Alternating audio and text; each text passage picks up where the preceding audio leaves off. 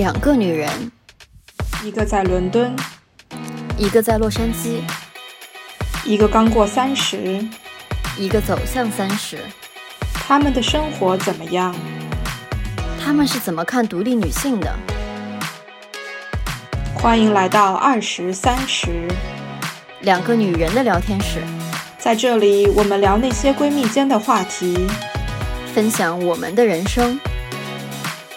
大家好，我是梁爽。今天我们明天应该国内就是除夕了吧？所以这是年前的最后一期。对，这是年前最后一期录制。各位好，我是晨晨。嗯，今天和晨晨姐聊一个我们两个想聊了很久，但一直被推了好几期，因为我们两个怎么也想不明白这个话题该怎么聊。不是说我们不懂，而是说我们努力的去做了功课，然后发现好像也没有找到什么特别有价值的信息，于是两个人只能坐下来自己抓耳挠腮的想我们应该怎么办。对，所以说这个话题是什么呢？就是我们该如何面对别人对我们的评价。以及说被人喜欢这件事情，它重要吗？所以就坦白来说，就是你到底有多在乎别人的眼光吧？我觉得这是一个从小到大，从小到大任何一个人可能都会面临的一个问题，或者说我们从小思考到大。我自己回想我整个的经历的时候，我的感觉是我肯定有过非常在乎别人眼光的时候，但是我也不知道为什么，我好像今天就不怎么在乎了。然后你让我回去再想。我好像也什么都想不起来，说我完全不知道自己的，你说成长也好，变化也好，我不知道是怎么发生的。所以就是你，你这是 show off 嘛？就是说自己在不知不觉当中成为了一个内心很坚强的女性。I am a strong, independent woman。我觉得也不是内心坚强，我觉得更多的就是厚脸皮，也不是很在乎别人怎么想的。我是觉得我一度应该是别人他家的孩子的存在，然后。我是更多会给别人带来困扰、带来那种影响的人，但是我自己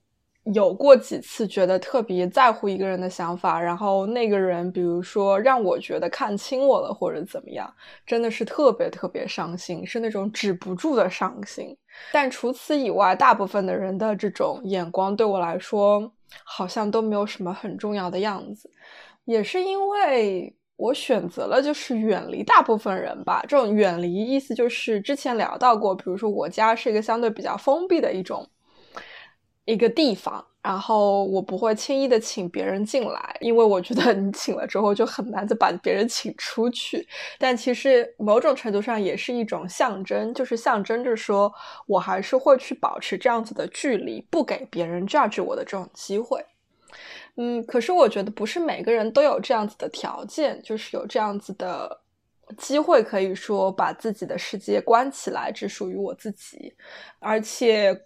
不管在哪里，其实这种眼光这个事情，judgment 这个事情，其实都是存在的。当你走在路上，受到别人注目礼的时候，其实某种程度上就是一种 judgment。而且因为他们是陌生人，而且因为只是眼光，你没有办法去判断那个注目礼的背后是什么样子的意义。所以我们觉得可以把他们拨开来来聊一聊。其实我想问一下晨晨姐，你说之前别人戳透你这件事情。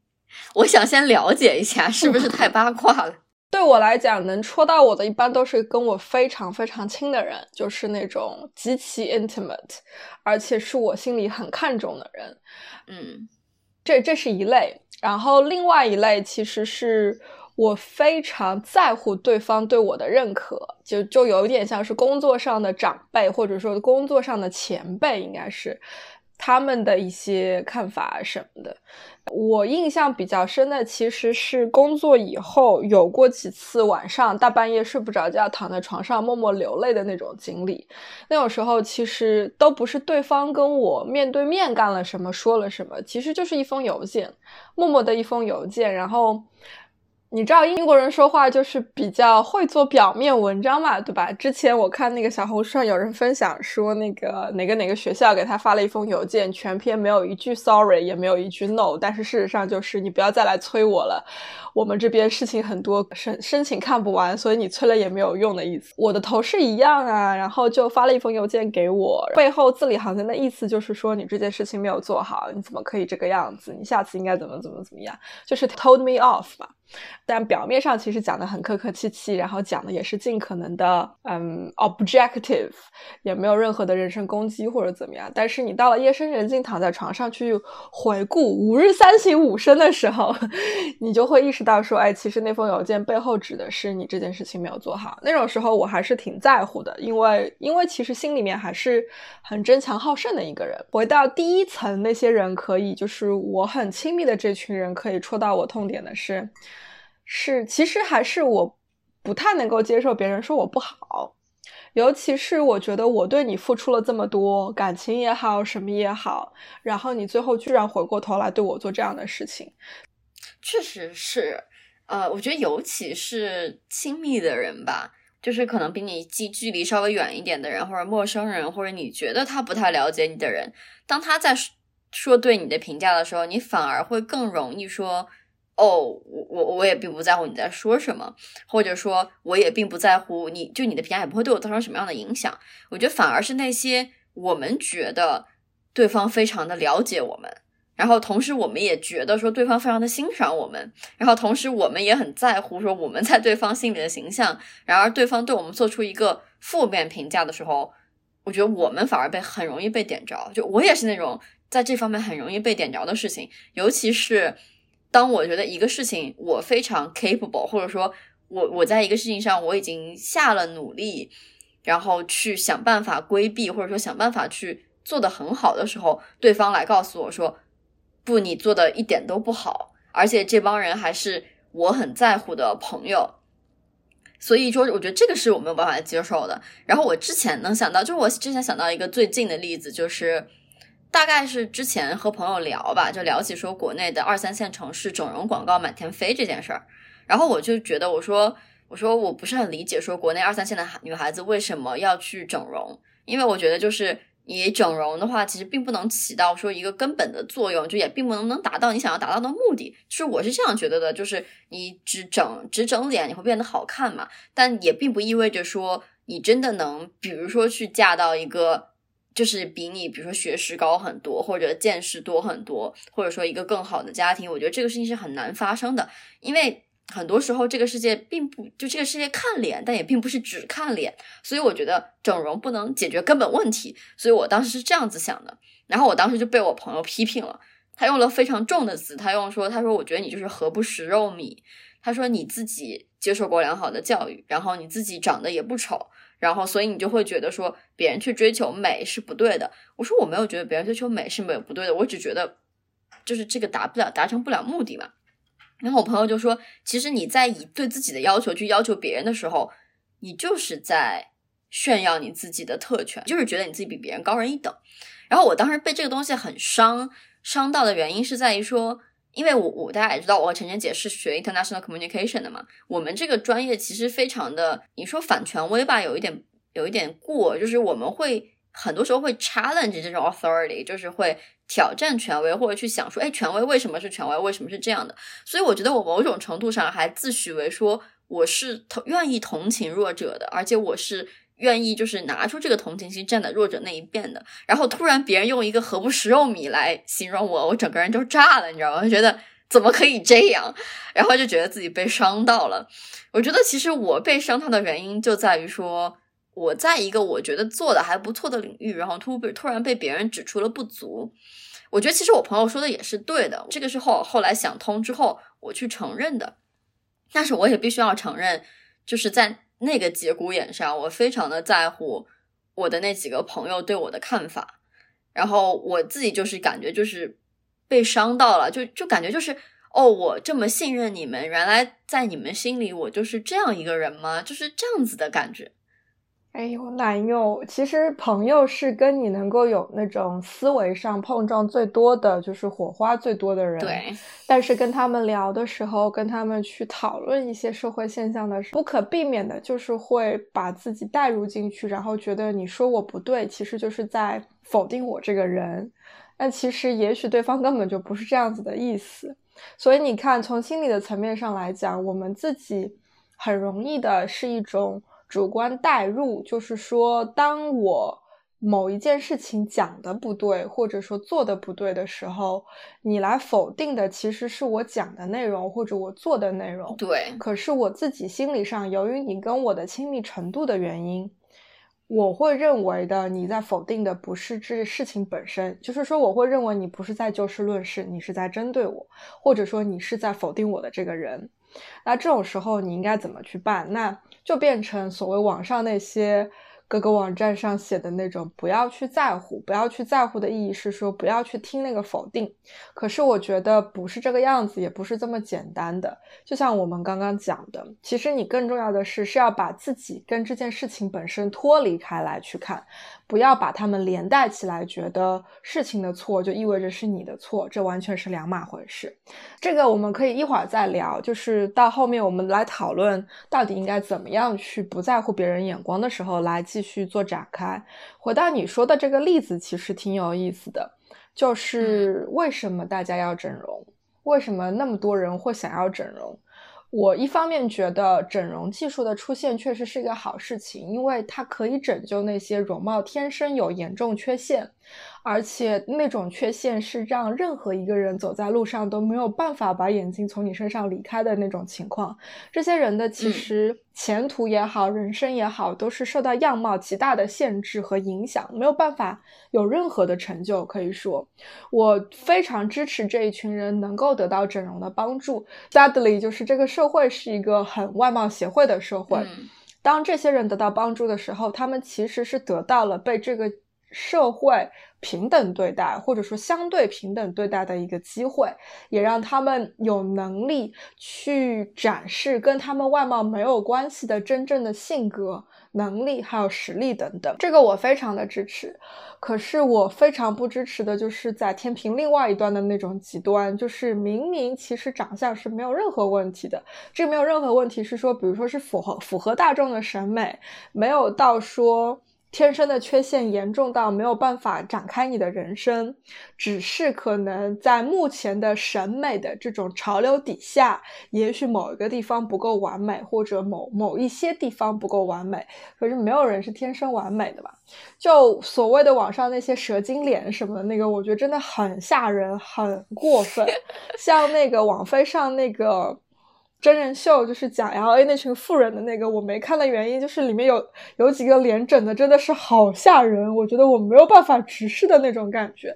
啊，那个是另外一回事。但是就是我不认为它是一种合理的，就是让你去追求。极致的一种手段，这个其实就过了，有一点点心理变态了。就也许他是一开始的起因，是因为你在乎别人的眼光，你觉得自己还不够漂亮，那可能是周围的各种各样的因素，电视里的某一些东西，网络上的某一些东西，或者你周遭的某一些东西，让你觉得你自己还不够漂亮。也许这个是开端，就是你太过于在乎别人对你的外貌的这种 judgment。可是往往你会变成蛇精脸的那种程度，其实就是到了一个。你已经没有在在乎别人怎么看的阶段了呀，因为你只在乎的是，我觉得我的下巴还不够尖，我的鼻子还不够挺，我的额头还不够高，我的眼睛还不够大。这种时候，很可能你周围已经充满了各种各样的人劝你说，你没有必要再去弄了，就是其实这样子很好看了，怎么怎么样。但是你已经没有再去听这些东西了，而且包括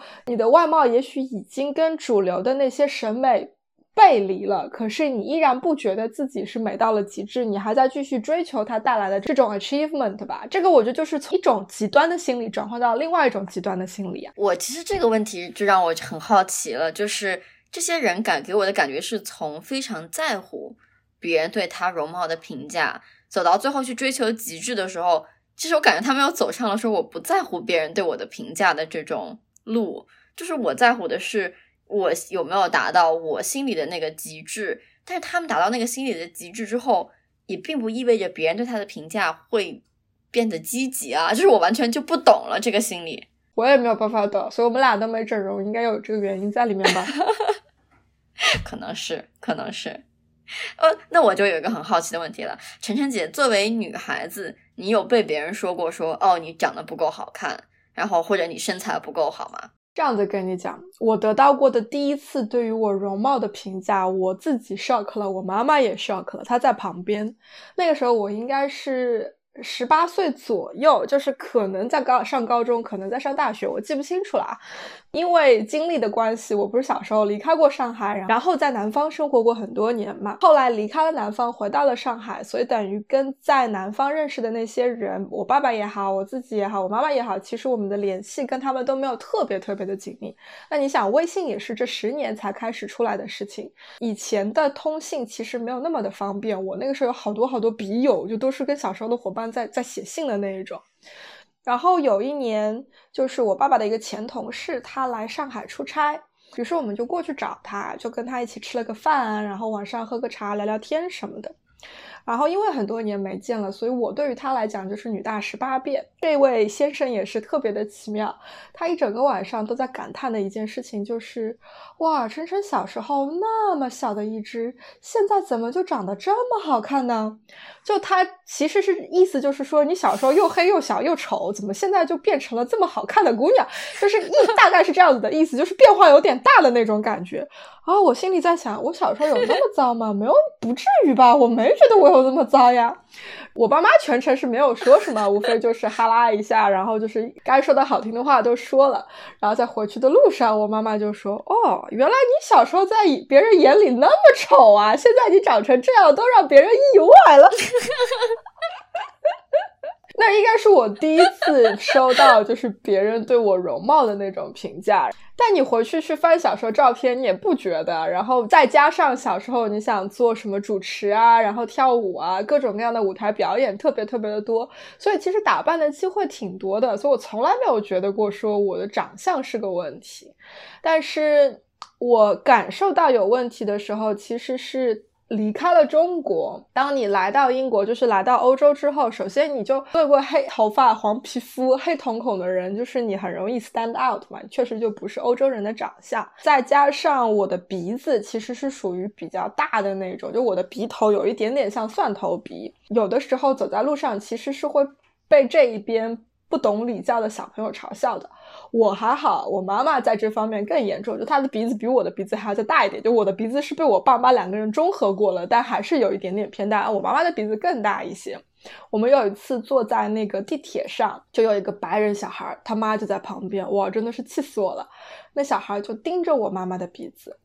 然后觉得特别特别的大，怎么这么好玩？怎么可以这么大？就一直在一边笑一边说 “big nose nose”，“big nose”，就大概五六岁。然后他妈妈其实站在旁边，非常非常的囧，就你能够看得出来，他整个身体语言非常的窘迫，觉得很难受。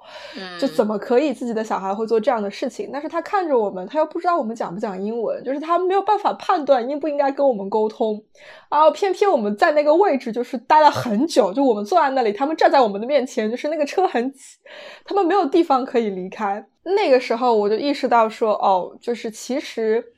小孩的表现有一点点像是那种没有受过社会的束缚的那种体现，所以其实当。他讲出那句话的时候，一方面是他不知道这是一个很不礼貌的事情，另外一方面，他其实是一种好奇心的驱使。他看到了他之前没有看到过的东西，他觉得很新奇，他觉得很好玩，所以他说出来了。而我妈倒是还好，她又在那边笑，然后就捂着嘴笑跟我说：“哎呀，这个小孩在说我鼻子很大。”哎，然后我就说：“哦，你居然听懂了是吧？” 然后他说：“这怎么可能听不懂啊？这是太简单的两个单词了。”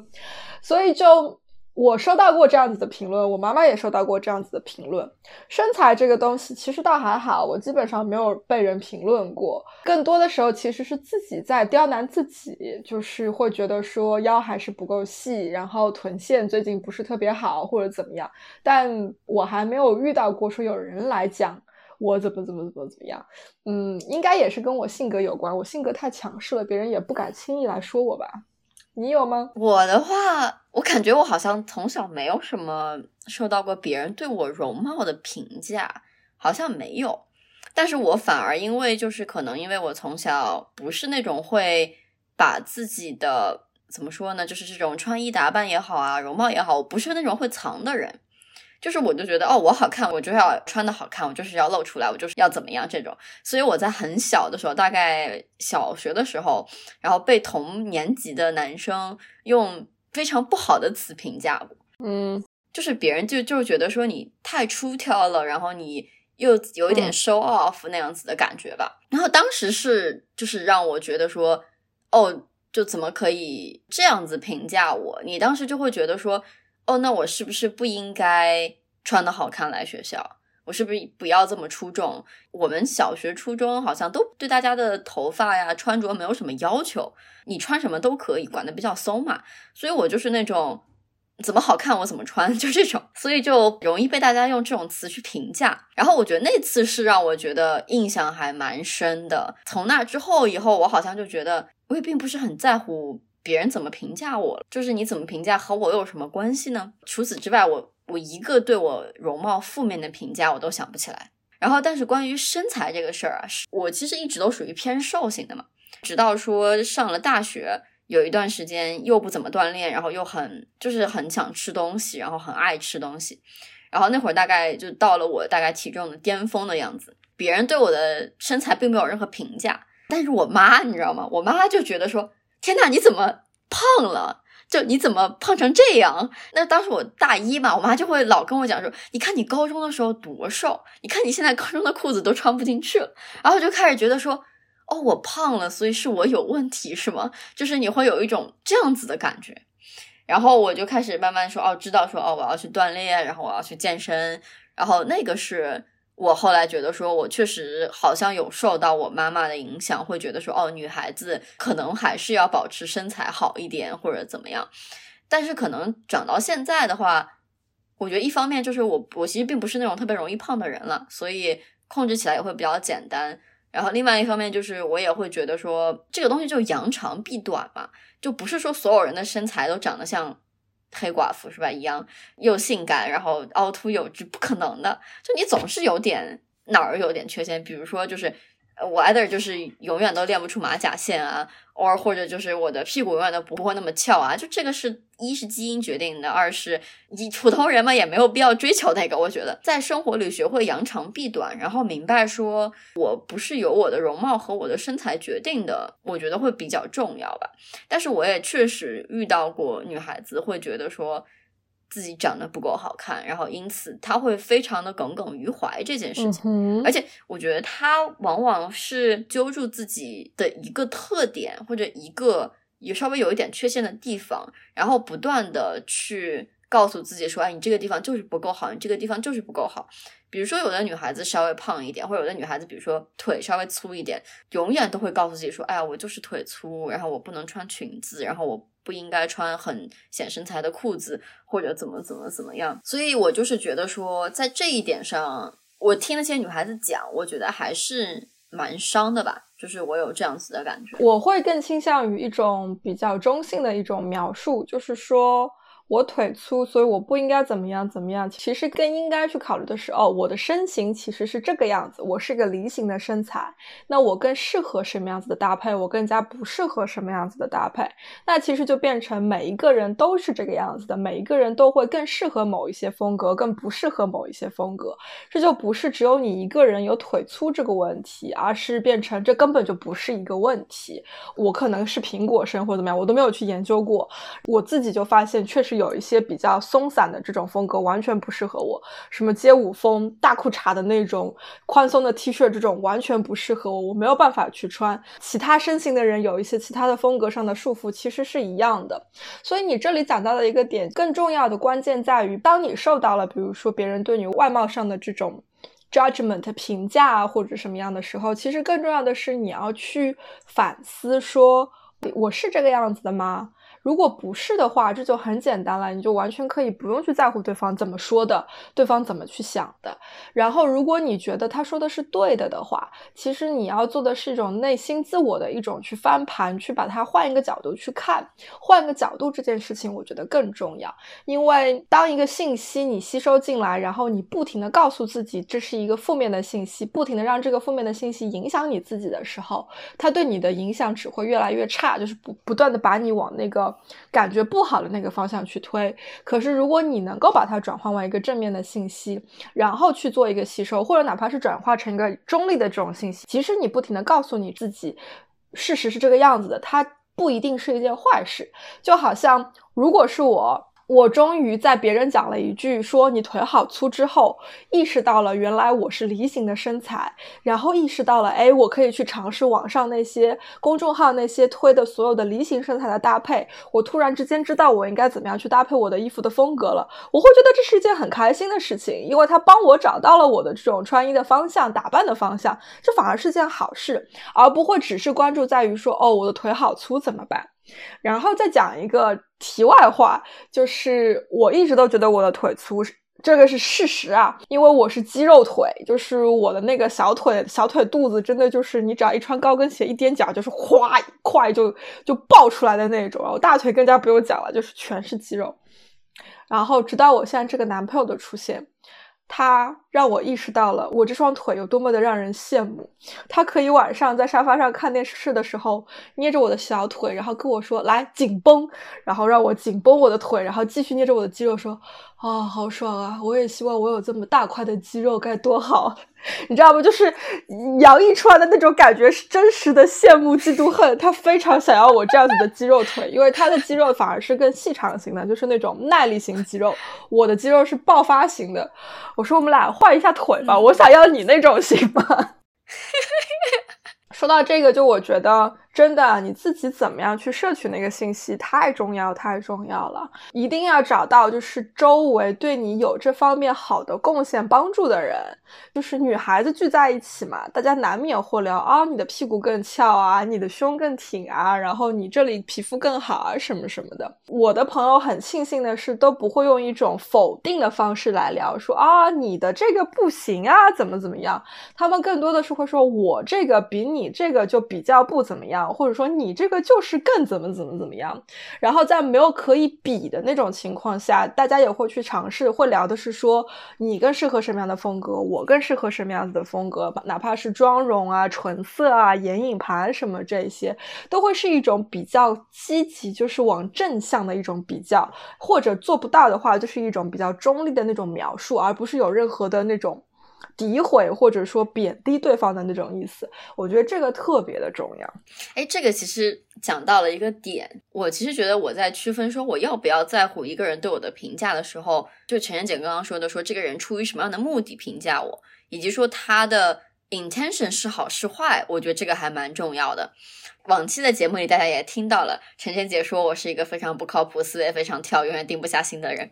这些这些评价，就是如果你贸然的对一个别人说，别人可能会觉得哦，这不是一个很积极的，它不是一个 positive 的评价，意思它不是一个赞扬。但是为什么我不会把它当做一个 negative 的评价？是因为我和陈晨姐够熟，然后我也知道陈晨姐对我的意图以及 intention 永远都是她希望我更好。她说这些往往也都是在以开玩笑的方式在。希望我变得更好。陈姐姐如果每天都夸我的话，其实讲道理，我觉得我也挺慌的，就是感觉有点，我好像有点坐不住，到底最近哪里犯什么事儿了这种感觉。所以我觉得这个是一个朋友间的相处方式。所以我就觉得说，当你能感受到说对方的意图是好的，然后尤其是对方希望你变得更好的时候，好像自己是不太容易会被激怒，或者说反而更容易接受说，啊，我接受对方对我的评价，我反而还会去想一下说，哎，我。我要怎么样变得更好？然后别人对我的评价其实是中肯的，就是你会去这样去想，所以这就是我觉得我在区分说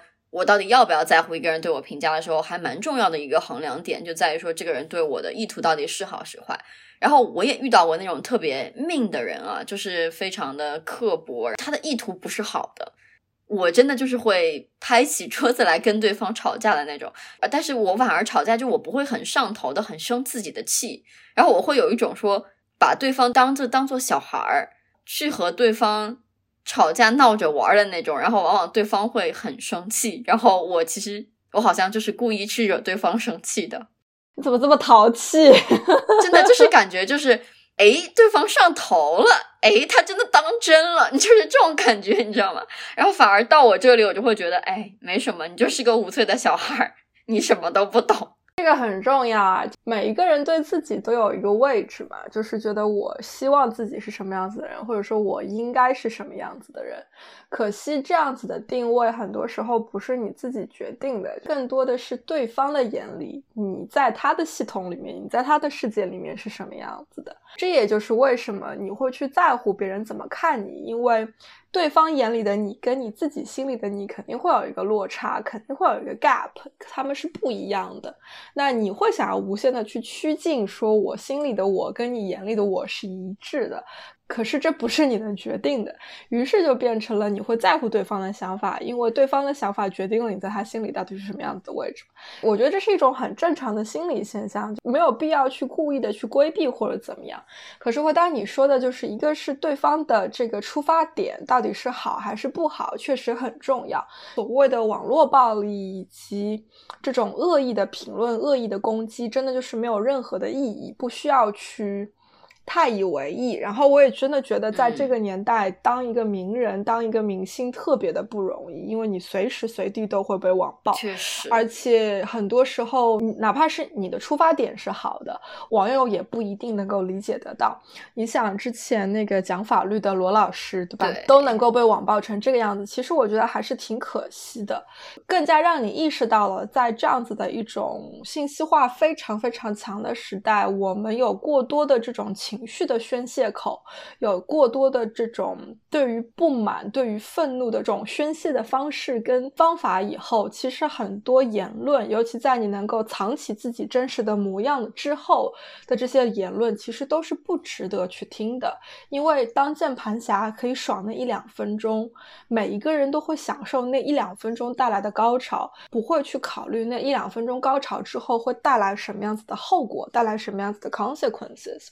所以，一样的，你回到一个非信息时代、非互联网时代的环境里面，你想，你站在街上，你想要去。评头论足一下别人的穿着，这也是件很容易的事情，因为我说了，我跟旁边的人笑过了，就开心了。嗯，而你只是一个从我旁边走过的陌生人，对我们来说什么都不是，一点都不重要。我们评头论足一下，你给我们带来短暂的一两分钟的高潮的欢乐，然后就结束了。那你也一样的，更加不应该把这一两分钟的高潮往心里去，不管那一句评头论足是好是坏，听过了就过了，走过了也就过了。其他的就让他去就好了。然后我觉得其实很多就关于网暴这件事儿，关于说在网上对人进行道德审判这件事儿，我今天在查资料的时候，在知乎看到一个很有意思的事情，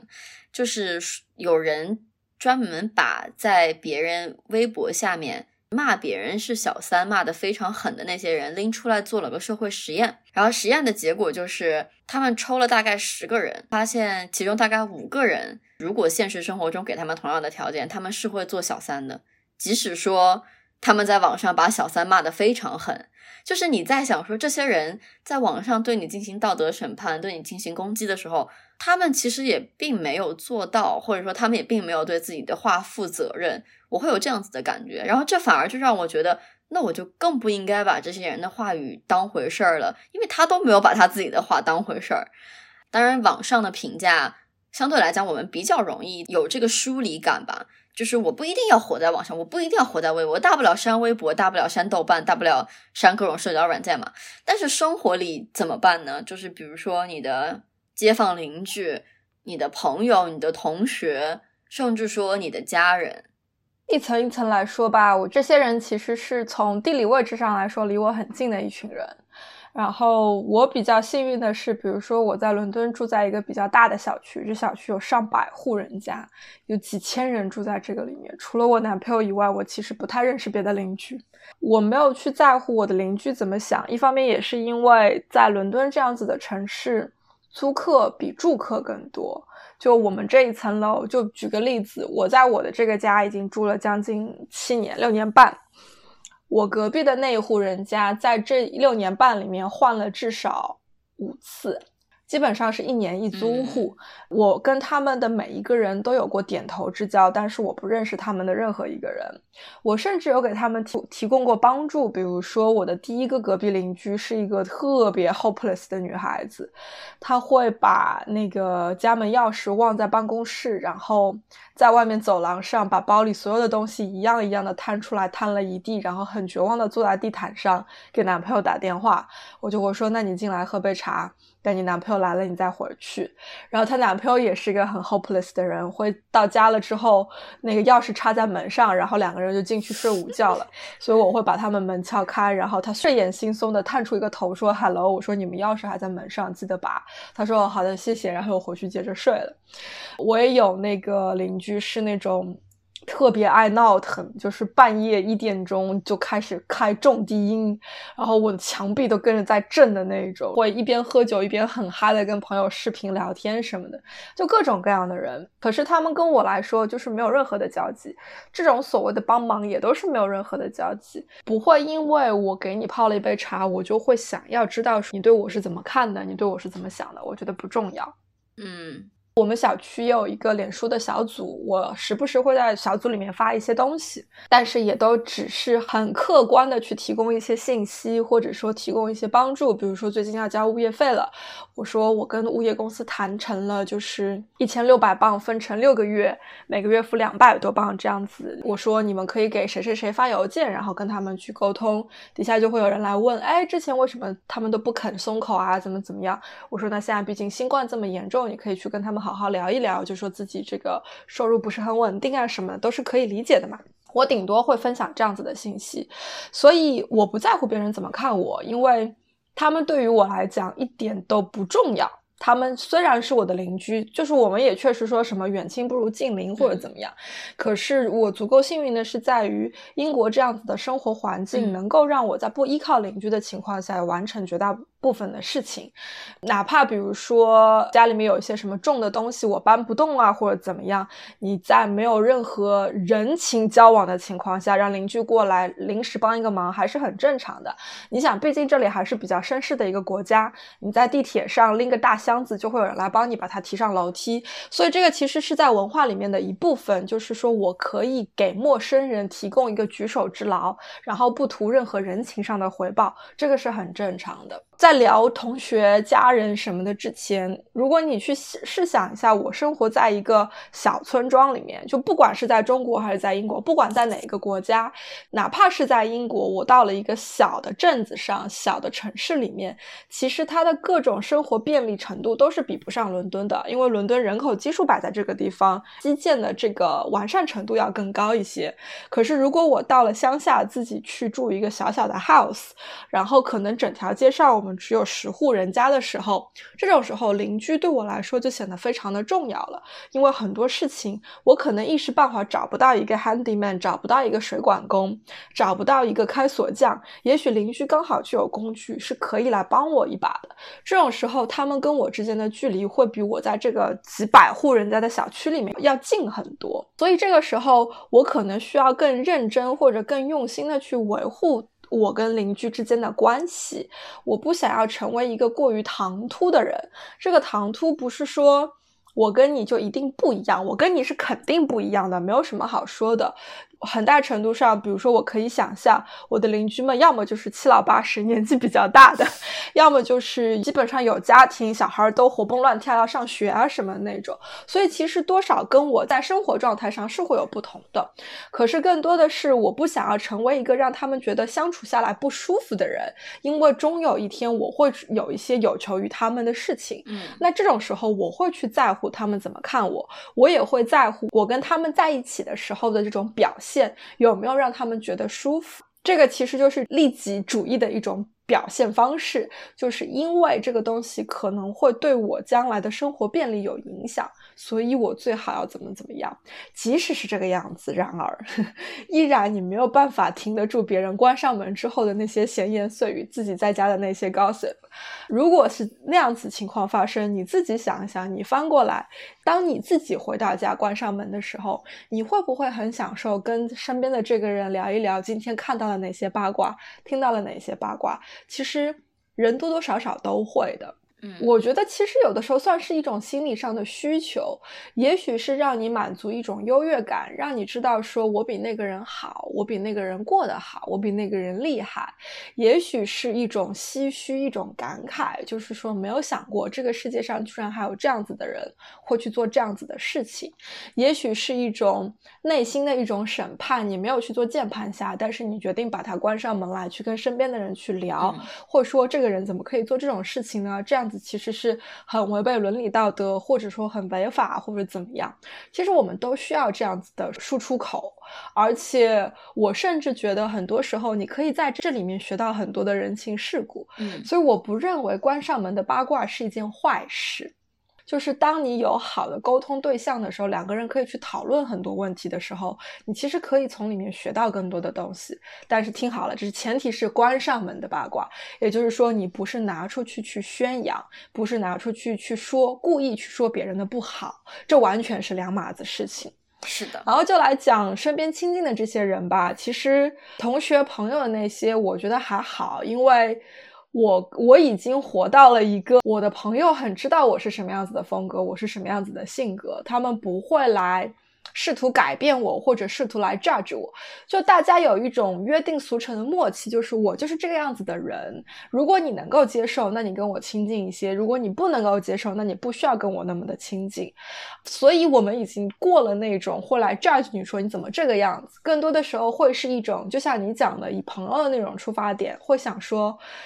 你明明可以做得更好啊，你为什么不去做好一些呢？我其实是为了你好，我的出发点是好的。有的时候因为我性子急或者怎么样，也许我讲话会重一些。有的时候我有那个时间，有那个耐心，我会坐下来好好的跟你聊，跟你讲说，哎，我觉得最近怎么怎么样，你是不是可以怎么怎么怎么样？包括。我的朋友很好的一个点是，很多时候他们不会来 judge 我，他们就会陪着我喝酒，陪着我兜风，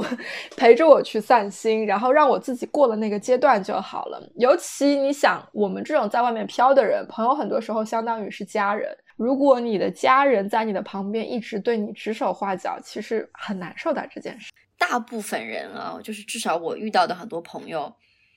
他们在做了一些事情的时候，他们其实并不需要 judgment。就他，他其实自己能绕过这个弯儿来，或者他可能当下就是状态不好，然后他去做了一个在他本不应该做的事情，或者说让你觉得很不合适的一个事情。我确实我也感觉到说，这些人并不需要 judgment。他们要的只是说时间，让他们去想清楚他为什么会有这个反应，以及为什么会做这样的事情。然后等他自己反应过来之后，他就明白，哦，可能我不应该要去做一个事情，可能我伤害了谁的感情或者怎么样。就我觉得是这样子的。哎，最后的话，我觉得其实有没有什么建议，我觉得可以给，因为我觉得我周围还蛮多人非常非常在乎别人对他的看法。比如说，哎，我我买了一件很贵的东西，我特别怕别人。觉得我炫耀，然后或者我特别怕别人觉得我自私，我特别怕别人觉得我不谦虚，诸如此类的。就说你举的这三个例子好了。好呀，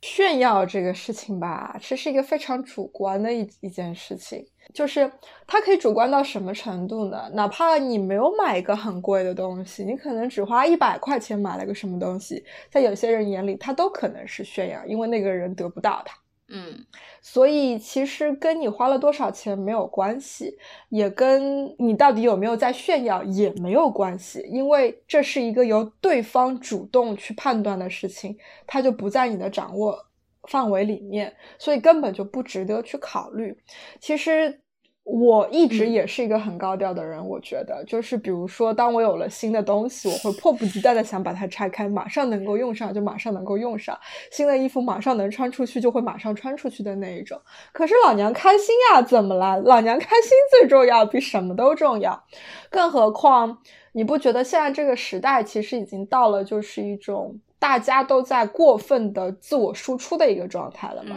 就已经没有。最炫耀，只有更炫耀了。我怎么样更加去 show off 我拥有的东西？我怎么样去展示我有你没有的东西？其实这是一种病态。我买一件东西，我拥有任何的东西，我穿任何用任何的东西，其实都是为了让我自己觉得舒服，让我自己觉得开心。至于你觉不觉得他是在炫耀，是你的问题，不是我的问题。那我的经济能力或者说我的生活方式决定了我买什么东西，就是在哪一个层次，在哪个经。钱档位的这个其实很多时候不一定是一个我有意而为之的事情。你就去想那些所谓的名媛圈子的人，他们从出生开始收到的礼物就是迪奥，就是 LV，跟我们这种从出生开始收到的可能就是 Gap，就是 Zara。对，那你在你的认知系统里面，其实就是完全不一样的。他们眼里的迪奥、LV，在我们眼里其实就是可能就是 Gap 跟 Zara。你为什么要觉得他就是在炫耀呢？我觉得这个其实是不公平的一种表现。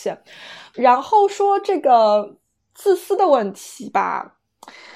唉，这又是一个很容易被扣帽子的一件事情。我们之前生娃养娃的那一期里面，其实说到过这个集体主义跟就是利己主义的一种一种体现。其实呢。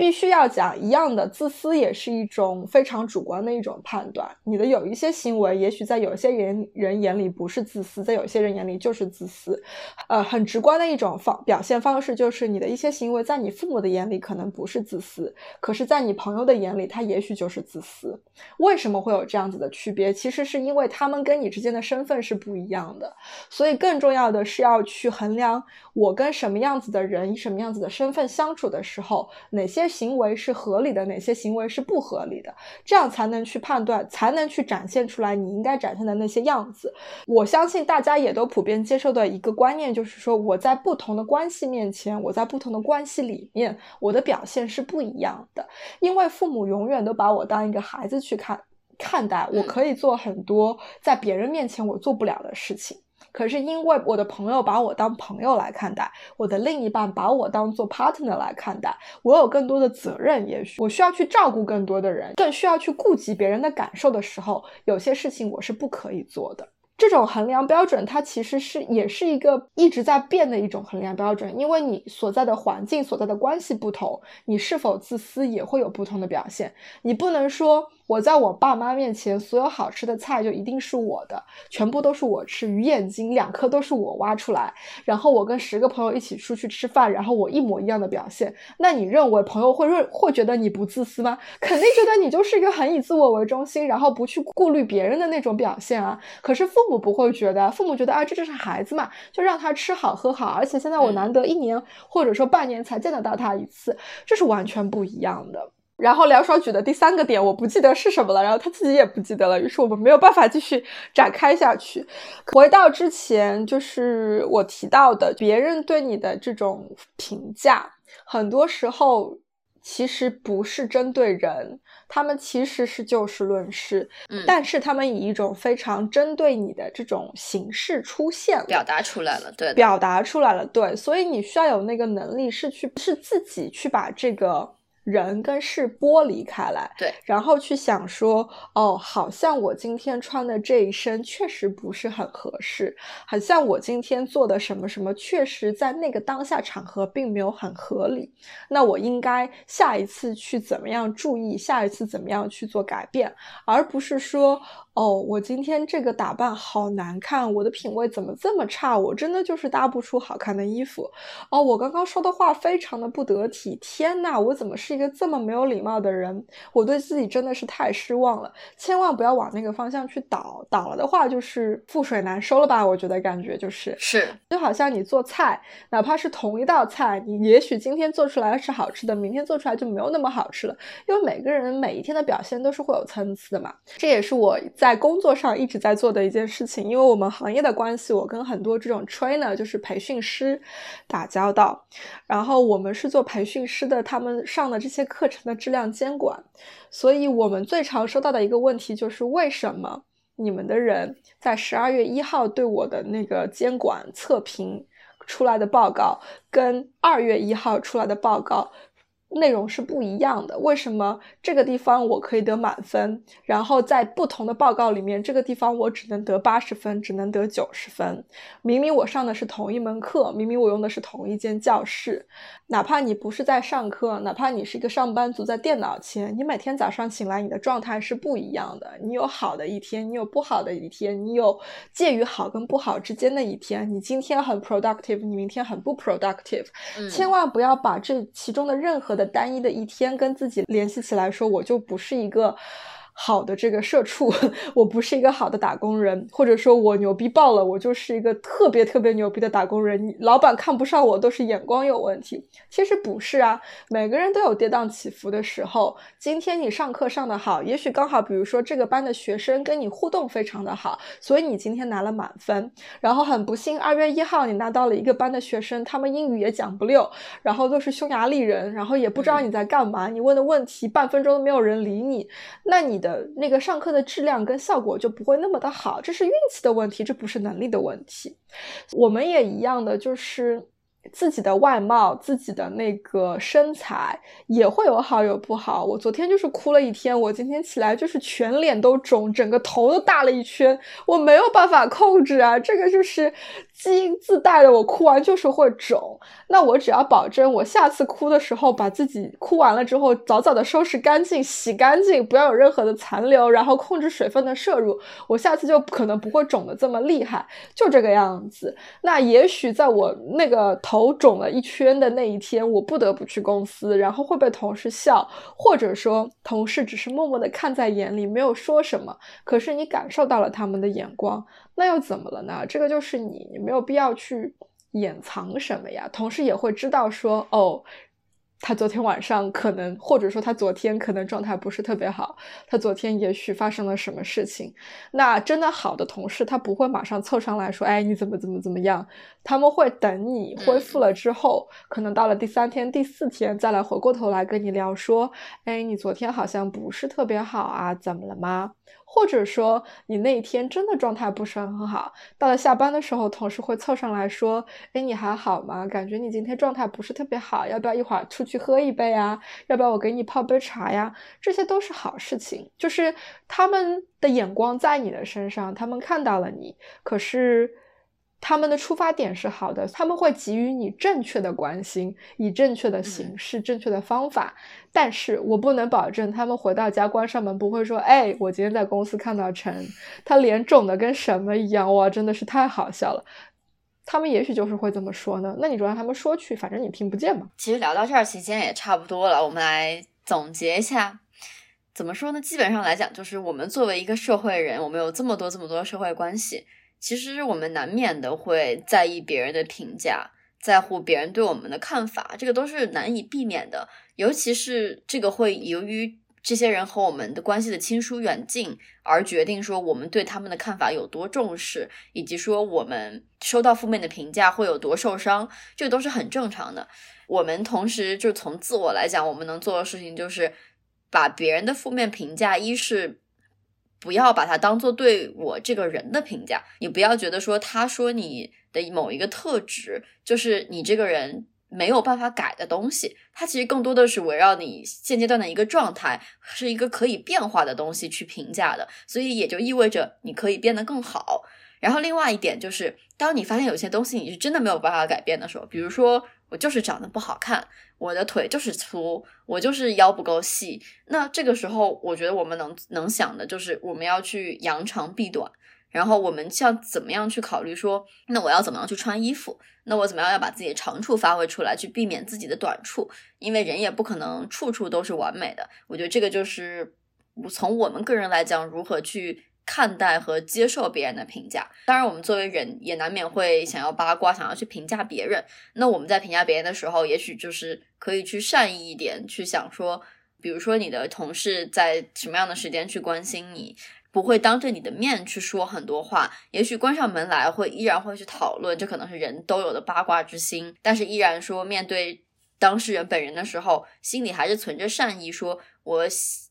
不是很想说当面把这个评价讲出来，我觉得这是人与人之间的互相的一种社交的默契和善意吧。我觉得最后衍生一点，其实。别人对你的眼光，别人对你的看法，反过来是你可以利用的一个东西。同意。就比如说，在我们的工作环境里面，我很在乎客户怎么看我们。我们在客户眼中的形象是我们刻意去经营出来的。所以，当客户遇到什么样子的难题的时候，他们就会想到我们，因为这是我希望他们想到我们的时候，想到我们的这种节点，然后也让他们给我们不断的提供我们去证明自己能力，然后去赚他们钱的。这种机会。就我不是说你在自己的日常生活当中会要要以这么功利的方式去经营你在别人心中的形象，或者你在别人眼中的形象，但是。就是当你太过于在意别人形象的时候，一样的就是化被动为主动，反而去认真的去经营自己的形象。这样子的话，就会变成你在影响对方如何看待你，而不是对方如何看待你在影响你自己。这种时候，你就会发现，其实你就你没有那么容易受伤了，因为所有的东西都在你的主动权里面。这个我觉得更重要。是的，是的。呃，陈姐说到这儿的话，我其实。想到了一个点，就在于说，我觉得很多时候人与人之间的人际关系是管理对方的期待值。嗯，就是不管你是和客户的关系也好，和朋友的关系也好，和伴侣的关系也好，你要去管理说对方对我的期待是怎么样的。因为如果说对方对你的期待过高，而你达不到那个期待，对方理所当然的就是会失望。嗯，但是如果你能够把两个人关系之间的期待值把握的非常好的话，可能两个人的关系永远走在一个，哎，我发现你比我想象中更好一点的这么一个正向的循环上。我觉得可能会相处起来更容易，也可能。呃，收到这种负面的判断和 judgment 的可能也会少一些吧。所以就是蜜月期的时候不要太凡尔赛，对吗？不要把自己的形象说的过于高大。当蜜月期结束，就是热恋期结束，bubble 碎掉的时候，你的人设会崩塌的，一就是崩塌到你一片都捡不起来。不鼓励凡尔赛，我觉得凡尔赛不是什么好好行为，大家还是老老实实做人，踏踏实实做事，好吗？